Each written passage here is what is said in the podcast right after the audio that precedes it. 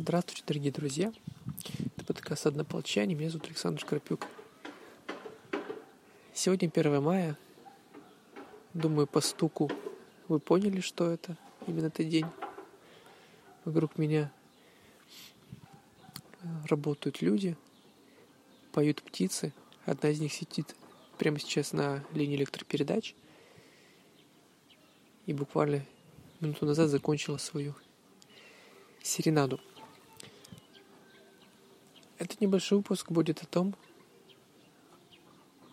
какие маленькие дела были в жизни великих писателей и были ли дела действительно маленькими. Совсем недавно я был в музее Владимира Набокова в Санкт-Петербурге. Если вы когда-нибудь придете в северную столицу, то обязательно его посетите. Он находится на улица Большой Морской, если не ошибаюсь, адрес 47, дом 47. А, посмотрите обязательно и зайдите. Зайдите хотя бы потому, что там осталось а,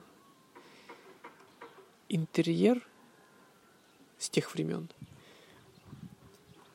Прекрасные стены из резного дерева, стол, даже стулья, по-моему, если не ошибаюсь. И более того, там даже осталась роспись на одном из стекол на этаже. И когда я посмотрел на него, то я понял, что, возможно, чуть больше ста лет назад, кстати, прямо сейчас надо мной пролетела бабочка, э, в это стекло смотрел Владимир Набоков. Это очень интересный музей. И кроме интерьера, там хранится его сачок. Многие шутят и любят шутить о том, что Владимир Владимирович очень любил э, ловить бабочек. Это действительно так. Более того, его открытия, связанные с бабочками, признавались в мировом сообществе исследователей. И он считался одним из довольно знаменитых специалистов по, по этой теме. И я подумал в один момент, что каково это вообще быть великим писателем – жить, например, в Швейцарии, как вы знаете, он снимал там огромный номер или даже этаж в одной из гостиниц. А, а например, в второй половине дня идти ловить бабочек. Это кажется абсурдом, но, как мне кажется, чего абсурдного там нет. А это как раз в этом состоит чудо творчества, потому что творчество не ограничивается исключительно написанием текстом. Творчество, настоящее творчество расширяется, и расширяется сознание, и оно же выходит за рамки листа бумаги.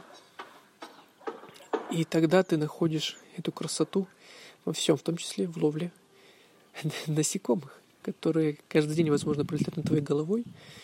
Но тут неожиданно ты понимаешь, насколько они прекрасны, насколько интересно их исследовать. Такие маленькие дела сопутствовали на самом деле очень многим писателям, знаменитым людям. А, возможно, мы, вы видели, что недавно на Коммерсант Weekend вышел материал про 50 очень странных, а, вдохновляющих, скажем так, дел великих людей. А,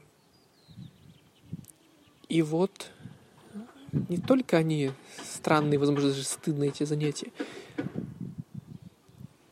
они прекрасны в своей простоте и в том, что они являются такой отдушиной и созерцанием за красотой природы, и не только. Можем ли мы представить Толкина без его трубки? Или без какого-то любимого занятия? Можем ли мы представить, что в один момент кто-то из классиков, например, не любит кататься на своем любимом велосипеде – Можем ли мы представить, что Иосиф Бродский не скажет что-то милое про кота? Каждый из классиков связан с каким-то маленьким, но чрезвычайно удивительным и милым делом.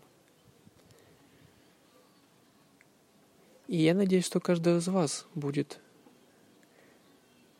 такое занятие, которое бы вас вдохновляло и помогало находить вдохновение во всем, даже в такой кажущейся простоте. Повторюсь, обязательно побывайте в музее Владимира Набокова в Санкт-Петербурге. И кто знает, возможно, когда-нибудь вы тоже будете ловить бабочек, удивляться тому, как поют птицы, и просто радоваться тому, что когда вы проснулись, то в ваше окно заглянуло солнце. Это был Александр Карпюк. Подкаст «Однополчане». Мы рассказываем и разговариваем с вами о книгах, о писателях и всем, что нас вдохновляет. Хорошего вам времени и бабочек над головой.